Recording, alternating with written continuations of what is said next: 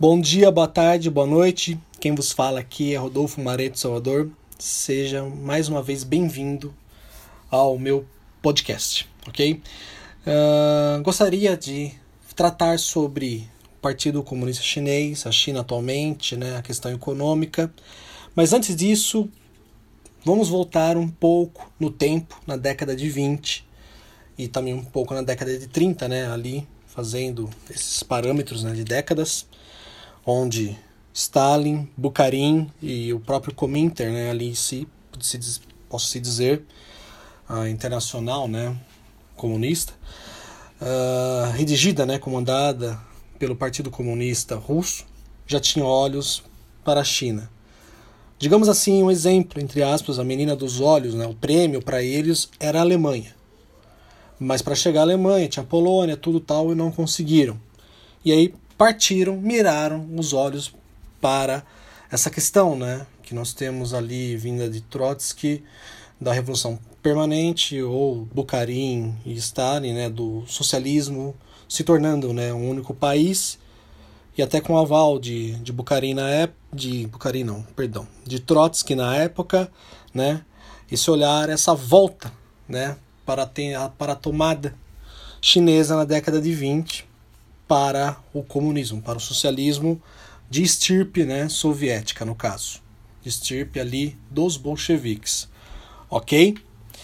Então, aqui, antes de fazermos a análise do que é a China hoje, repito, voltamos ao passado para entender ah, o que já estava vindo por detrás o que já estava acontecendo, nada é assim de repente e mostrando que o buraco é muito mais embaixo, né, digamos assim. Então aqui nós temos, né, depois o fracasso do Cominter, né, sobre a Europa, principalmente, né, a Alemanha e até a Polônia, principalmente a Alemanha, a tentativa da tomada, né, essa questão da revolução permanente, nessa questão, né, do socialismo, né, como a grande pátria, um único país, né? Isso vindo de Stalin e Bukharin, eles vão, né, olhar para a Ásia, né, a parte oriental e a China. Todos os esforços do Cominter ficaram na tentativa de tornar a China comunista, né, em 1925.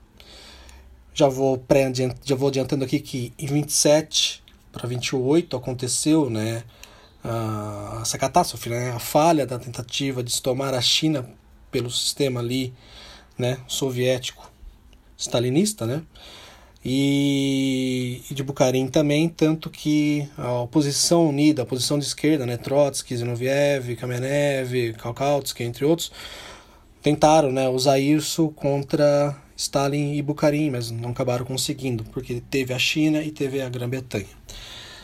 E né, a China estava tomada né, pela anarquia, destroçada por guerras internas, conflitos sociais, isso na década de 20, 1925, mas com grande sentimento nacionalista. O terreno estava fértil para receber a revolução.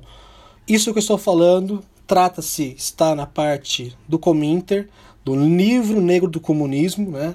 página 331, que é o Cominter em ação, parte da biografia do Trotsky também, né? do Robert Service fala-se isso, parte da biografia do Stalin, na primeira parte, né, até 1928, trata-se isso também. Bukharin também trata-se isso na biografia. E nós temos também outros estudos tratando sobre esse assunto, mas principalmente quem tiver o livro em mão, página 331, Livro Negro do Comunismo, né, o Cominteração, e vai se tratar da China e essas outras obras que acabei né, colocando também né, da observação. Uh, em 1921, a China, né, para 21, para década de 21, vai praticamente 21 para 25 ali, vamos se dizer. A China já tinha, né, uma universidade comunista dos trabalhadores, vamos dizer assim, né, marxista já naquela época, né, uh, no caso também.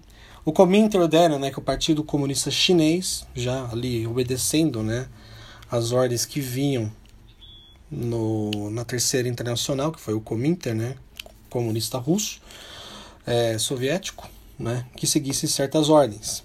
Isso para todos os, os, partidos comunistas que faziam parte da Terceira Internacional, depois até a quarta, invocada por Trotsky. Uh, ordena que o partido, né, ordena que o partido comunista chinês é, estreite-se suas relações, né, acabe se filtrando, né, com o partido nacionalista, o Kuomintang, do jovem general Chiang Kai-shek, ok? 1925-1926. O partido chinês ainda não tinha uma liderança interna. O plano era tomar totalmente o Kuomintang, né, o Partido Nacionalista, fazendo dele um cavalo de Troia chinês, né, um cavalo de Troia comunista chinês. Um agente do Cominter, né, ali fazia parte do Cominter, Mikhail Borodin, faz parte do posto do conselho, né, do Kuomintang. Então percebemos que já tem, né, ali um cavalo de Troia fingindo ser amiguinho, um agente soviético, né, principalmente do Cominter. A ala esquerdista do Partido Nacionalista, o Kuomintang, aqui nós temos uma relação, né? Cria essa coisa de fachada, cria-se essa parte, né, esquerdista dentro do Kuomintang, como foi o Partido Operário Social Democrata, algo de fachada, depois se rompeu, bolchevique, menchevique, Trotsky ficou ali também, muitas vezes à frente, né, do, do, do Partido Operário Social Democrata, mas balelas, foi uma espécie, né, assim que eu digo, de fachada para enganar inglês. É, propagandas começaram a ser usadas de forma mais agressiva, forçando uma agitação social. Uh, Chiang Kai-shek torna-se um obstáculo para os soviéticos. Em 1926, preocupada com a expansão do comunismo, Kai-shek proclama uma lei marcial em 12 de março de 26, mandando prender os comunistas do partido, incluindo também os soviéticos que estavam lá infiltrados. Dias depois, os soviéticos foram liberados, voltaram né, para Moscou, uh, principalmente para Petrogrado, né, onde seria Leningrado, onde fica a sede, né, ficava a sede do, do Cominter. Né. Uh, Chiang Kai-shek afastou o líder comunista do Partido Nacional. Chiang Kai-shek passa a ser líder incontestado do Exército Nacionalista, ok? Em julho de 1926, Chiang Kai-shek, que se beneficiou com os materiais recebidos pelos soviéticos, né, armamento, é, comida e blá blá blá, lança o exército para a conquista do norte da China. De 29 de julho, Kai-shek proclama outra lei marcial no cantão. Os camponeses de Hunan e Hubei é, estavam, né, já estavam em uma revolução totalmente agrária, uma revolução comunista, né, agrária, Xangai, é, as greves começaram a se intensificar. É, Zhou Enlai, né, comunista, convoca outros comunistas para uma revolta, uh, contando com a aparição do exército nacionalista na cidade de Chiang Kai-shek. Em 1927, aqui quando eu falei para vocês, né, que eles, né, tiveram essa essa essa derrota, né, Stalin e Bukharin, uh, várias tentativas de greves causadas pelos comunistas eram reprimidas né, pelo general Li Baozang. E aqui nós temos, né, em 21 de março, novas greves e com outras insurreições limparam os poderes constituídos. A atuação militar do exército nacionalista foi tão bem sucedida no combate contra os comunistas que Stalin, tentando desesperadamente mudar a sua estratégia, ordenou que os comunistas que guardassem as armas e se juntassem à frente comum do Kuomintang no combate das políticas imperialistas de Chiang Kai-shek. Ó, se une aos demais né, integrantes do Kuomintang e do Partido Nacionalista que não gostam de Chiang Kai-shek para derrubar ele. Em 12 de abril de 27, a Chiang Kai-shek consegue enfrentar e abater os diversos comunistas, como fez no Cantão, no restante né, ali da China, enfrentando até dentro do Kuomintang novamente. Stalin realizou uma mudança de estratégia totalmente fracassada para não perder o prestígio. Diante dos críticos, a oposição enviou dois emissários para a China, isso que já eram os críticos da oposição unida, a oposição de esquerda, né? dentro do próprio Partido Comunista. Os emissários eram Vissarion uh, Lominadze e Reis Neumann, para recearem um movimento de insurreição, né? uma coisa insurrecional. Mais falhas acontecem nessa tentativa da chamada revolta das colheitas. O foco total foi para a revolta no Cantão. Inúmeros atos terroristas aconteceram, né, pois a revolução estava acima de tudo, como a revolução permanente, e uh, houve né, o desprezo de, de, de, de pessoas, vidas, né, que foram totalmente disseminadas, né, tomadas. Os atos terroristas praticados no Cantão foram cópias do que aconteceu na Bulgária. Milhares de rebeldes entraram em conflito por 48 horas com tropas até 5, 6 vezes maiores. A comuna chinesa estava mal preparada para as batalhas.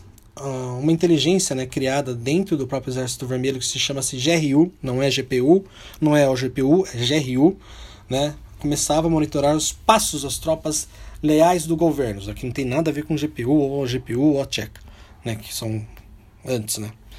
Os comunistas tentaram, no dia 12 de dezembro, proclamar uma nova República Soviética, mas não aconteceu de ter apoio popular dos chineses. Né? Em seguida, as forças nacionalistas contra-atacaram, bandeiras vermelhas colocadas em departamentos públicos foram retiradas pelos vencedores, que aí é Chiang Kai-shek e os demais que fazem parte do Kuomintang.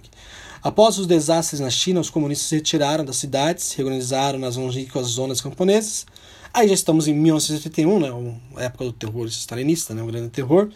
Uh, foram criadas em Hunan e Gyeongse uma zona livre, protegida por um exército vermelho, exército soviético.